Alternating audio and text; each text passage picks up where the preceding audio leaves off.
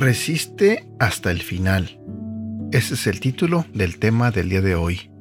Buenos días, mi nombre es Edgar y este es el emocional de Aprendiendo Juntos. Si vamos a la Biblia, en el libro de Santiago, en el capítulo 1 y versículo 4 nos dice, Por lo tanto, deben resistir la prueba hasta el final, para que sean mejores y puedan obedecer lo que se les ordene. En otra versión de la Biblia, el libro de Santiago capítulo 1 versículo 4 nos dice, y la constancia debe llevar a feliz término la obra, para que sean perfectos e íntegros, sin que les falte nada.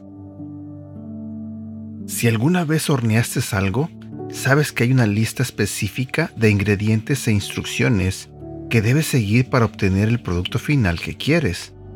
Si omites, aunque sea un solo ingrediente, el resultado final no será el mismo. Todo saldrá mal. En este versículo que compartí al inicio, Santiago dice que lo mismo es cierto en lo que respecta a nuestra fe. Nuestra fe necesita perseverancia en circunstancias difíciles, madurez en circunstancias adversas y determinación para seguir adelante y para que todo salga como se pretendía. Todas esas cosas trabajan juntas para ayudarnos a transformarnos en seguidores maduros y completos de Jesús. Mi pregunta para ti es, ¿y no es ese el resultado que todos queremos al final?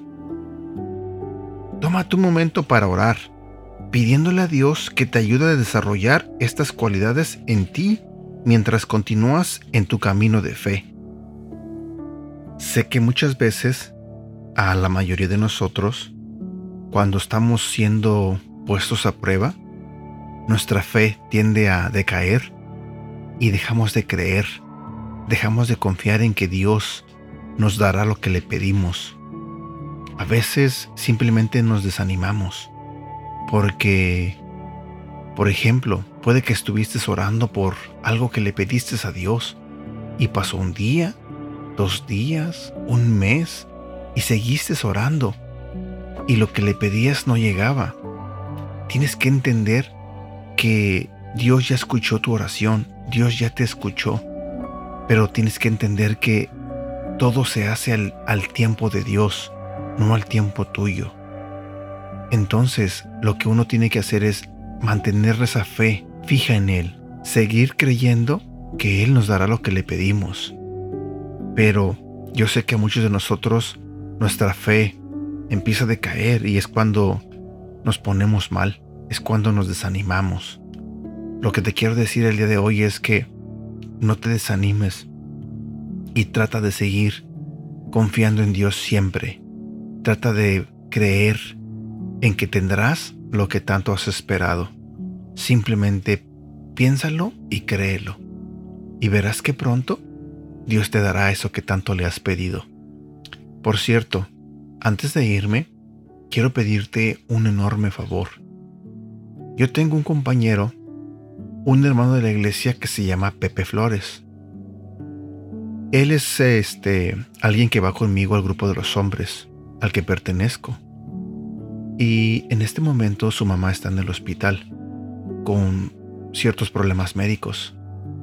Lo que te quiero pedir a ti que escuches este devocional es que me ayudes a orar por la mamá de Pepe Flores.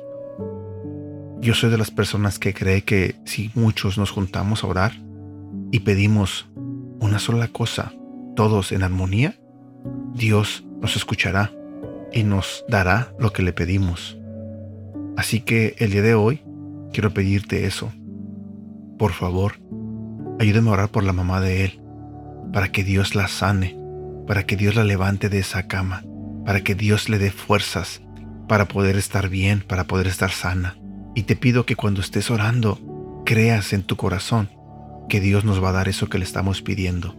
Y que el día de mañana todos estaremos dándole gracias porque la levantó de esa cama, porque le dio más salud a la señora. Así que por favor, todos oremos juntos por la mamá de Pepe. Gracias de todo corazón y ahora sí me despido. Cuídate mucho. Que Dios te bendiga.